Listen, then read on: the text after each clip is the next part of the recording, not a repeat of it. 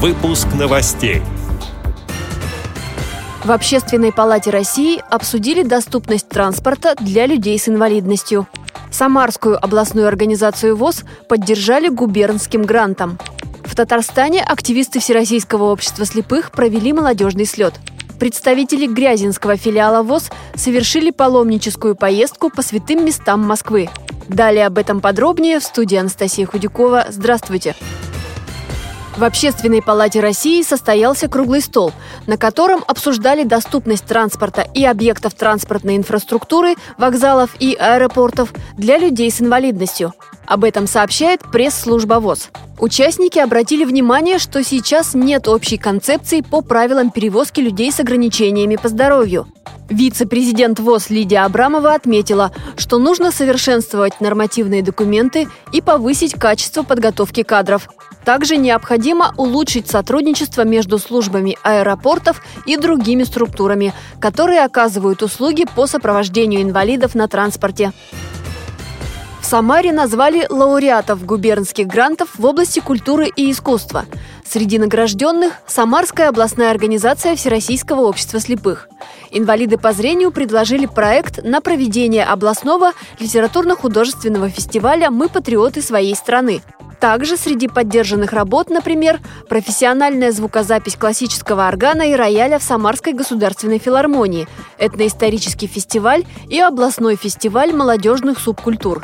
Губернские гранты в области культуры и искусства присуждают в регионе с 2003 года. В Татарстане активисты Всероссийского общества слепых провели шестой межрегиональный молодежный слет – Поддержать коллег и поучаствовать приехали гости из Удмуртии, Чувашии, Марий-Эл и Москвы. Место проведения слета, Сармановский район, был выбран не случайно. Организаторы решили наладить активную работу с местной молодежью. Квест по изучению окрестностей с помощью навигации, интеллектуальная игра «Что, где, когда», вечер знакомств, экскурсия по местным достопримечательностям и праздник Сабантуй. Все это было в программе встречи, рассказал председатель набережно-Челнинской местной организации ВОЗ Андрей Челноков. Вся молодежь, которая участвовала оставила положительные отзывы в адрес администрации базы, потому что и кормили очень вкусно, и место было очень хорошее, удобное, лесная зона. Кроме того, жители отнеслись с пониманием, то есть пришли на Сабантуй не только наши участники и приглашенные гости, но и сами жители района, самого села пришли, послушали, приняли участие, оказали помощь нашим молодым ребятам. Кроме того, так как провели мы квест, мы провели его на очень большой территории. Протяженность всего где-то была около двух километров. То есть было множество точек. Приблизили это к формату жизни незрячего в обыденном смысле. То есть это магазин был, банкомат был, Сбербанк был, почта. Что он должен уметь делать минимально для того, чтобы пользоваться самостоятельно всеми этими учреждениями. В Москве активисты Грязинского филиала ВОЗ совершили паломническую поездку в Покровский Ставропигиальный женский монастырь. Там находятся мощи святой блаженной Матроны Московской. А затем была поездка в еще один старейший женский Ставропигиальный Иоанно-Предтеченский монастырь. Ему более 600 лет.